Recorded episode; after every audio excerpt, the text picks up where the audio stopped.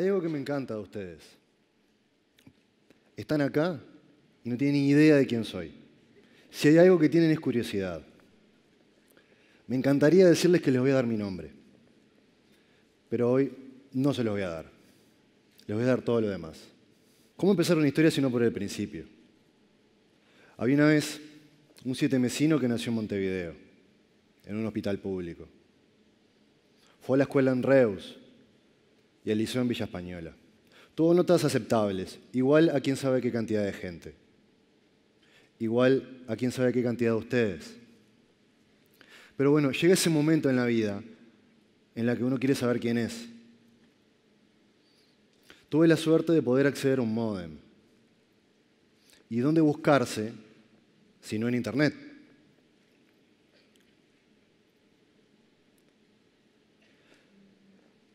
Los números son solo números, pero este es un número muy particular. Este es el número de una ley, una ley uruguaya de 1983. Esta ley dice que si yo no tengo padre, mi apellido es el de un sorteo, un sorteo entre apellidos comunes. Es una tómbola donde todos pierden. La ley usa el título filiación indebida. Pero usemos el rico idioma castellano. La palabra es bastardo, porque es una palabra que escuché mil veces y me dije mil veces más. Fue así de sencilla, así de terminal. Esta palabra que genera algo bien profundo en cada uno, hizo eso en mí, en mi adolescencia. Me dijo que no era nadie, Nadie está preparado para que le digan eso. Encontrar respuestas a preguntas que no estaba preparado. Pero también es liberador, porque en el fondo eso era, era libre, sin karma, sin herencia. No iba a cargar los pecados de nadie. No iba a dejar que nadie me dijera quién podía ser. Así que elegí.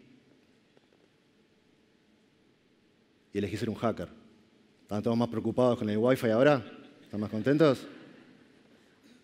Encontró una cultura que no le importaba quién yo era. No le importaba mi nombre, mi apellido, mi color, mi sexo, qué me gustaba o qué me dejaba de gustar. Encontró una cultura que me ofrecía información ilimitada. No me pedía un título, no me pedía una edad, no me pedía ser hijo de. Además, estemos todos de acuerdo, ustedes en algún momento entraron al mail de su pareja. Es ahora el momento para sacar los trapitos al sol. Ustedes entraron a la computadora de un compañero de trabajo. Ustedes le ficharon el código del celular a alguien. Ahora díganme, ¿qué sintieron? Esa emoción, esa adrenalina por el cuerpo.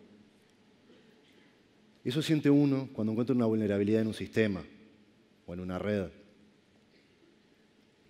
Así que esta noche les voy a contar algunas historias son historias todas basadas en investigaciones. Tal vez hayan pasado, tal vez no, porque no me gustaría terminar en una situación incómoda. ¿Estamos de acuerdo? Así como no soy el último, tampoco soy el primero. Porque siempre que hubo información, hubo hackers. Y siempre que hubo límites, hubo hackers. Eras una vez una empresa, una empresa que estaba preparando la demostración de su nuevo sistema de comunicaciones. Un sistema que ellos decían era fantástico. Eso sí, marca registrada. Se ponen a preparar la demostración y en un momento notan que empieza a funcionar solo. Pocos sabían que el tipo que durante meses les había dicho que el sistema no era seguro estaba en la habitación de al lado. Pocos sabían que habían sido víctimas del primer hacker. Esta es la historia de Neville Maskelyne, el primer hacker que interfirió el sistema de telegrafía inalámbrica en Londres en 1903. Neville no era ingeniero, Neville no era un matemático.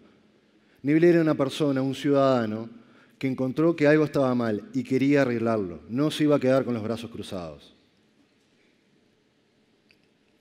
Neville era mago, literalmente, de profesión mago. y cualquier tecnología lo suficientemente avanzada se vuelve indistinguible de la magia. Pero no es magia, todos sabemos que no es magia. Capaz que no sabemos los detalles, pero estamos seguros de algo. Magia no es. Además, sé que cuando leyeron Hacker pensaron parche en el ojo, pata de palo. También pensaron que acá no pasa. También pensaron que por ser 3 millones, eso no se escuda en lo masivo del mundo. Eras una vez un empresario. Este empresario tenía clientes en China, como tantos otros empresarios. Como lo hizo mil veces antes, se comunicaba por mail. Mail va, mail viene, el mismo inglés roto, los mismos tecnicismos. Un día recibe un mail donde le preguntan sobre un giro y por qué no había llegado. El tipo preocupado le responde de qué le están hablando porque el giro lo mandó hace semanas ya. Poco sabía que le habían entrado al servidor de mail. Poco sabía que el giro había terminado en manos de hackers rusos. Esta es la historia de un empresario que me pidió una respuesta para entender cómo perdió 20 mil dólares. Acá, en Montevideo. Porque Internet no tiene límites, para bien y para mal. Y así como hay personas y personas, hay hackers y hackers. Hay gente que quiere ver el mundo arder y otros simplemente verlo brillar. Hay grupos criminales en Ucrania que se encargan de robar gente y hay grupos de profesionales en Alemania que le enseñan a niñas a programar. Pero bueno, yo no soy un profesional de la seguridad informática, que los hay acá y son increíblemente talentosos. Yo soy un programador, como tantos otros, solo que dedico el resto de mi tiempo en investigar y en publicar lo que nadie quiere que se publique, porque para eso ya hay relaciones públicas. Y por eso estoy acá también, porque me metí con gente equivocada, o mejor dicho, ellos se metieron con alguien equivocado. Eras una vez un banco. Un banco como tantos otros que aprovechando el auge de las aplicaciones móviles saca la suya propia. Estaban tan contentos de lo que habían hecho que mandan un mail a todos sus clientes. Pocos sabían que uno de sus clientes iba a encontrar una falla y le iba a ofrecer respuestas sin pedirles nada a cambio. Pocos sabían que la falla permitía, en teoría, acceder a cuentas de sus clientes, en teoría, a sus datos personales. Esta es mi historia. Pero yo no soy producto de una universidad. Yo soy autodidacta. Yo soy el resultado de lo que miles de personas decidieron publicar. Soy el hijo de la información que ellos hicieron libre. Yo creo que los hackers son el sistema inmunológico en la era de la información. Un arma, sí, pero también una herramienta. Porque se trata de generar un cambio con las habilidades de cada uno. Porque hay grupos de hackers que intentan saber si el voto electrónico es seguro. Y hay grupos de abogados que intentan saber si los datos de los ciudadanos están a salvo. Así como hay grupos que se encargan de enseñarle a programar a minorías, sin importar cuál sea su nombre o en qué barrio vivan. Y todo eso también pasa acá, en Uruguay. Eras una vez un sistema de transporte. Un sistema de transporte como tantos de la región, que quería llevar la ciudad del siglo XXI. Pocos sabían que la tarjeta de transporte que habían diseñado no era segura hace años. Pocos sabían que la falla se iba a expandir junto con el sistema, que todo iba a ser igual de frágil, a bicicletas o taxis. Esta es la historia de Montevideo y de cómo encontró una falla de seguridad en el sistema de transporte.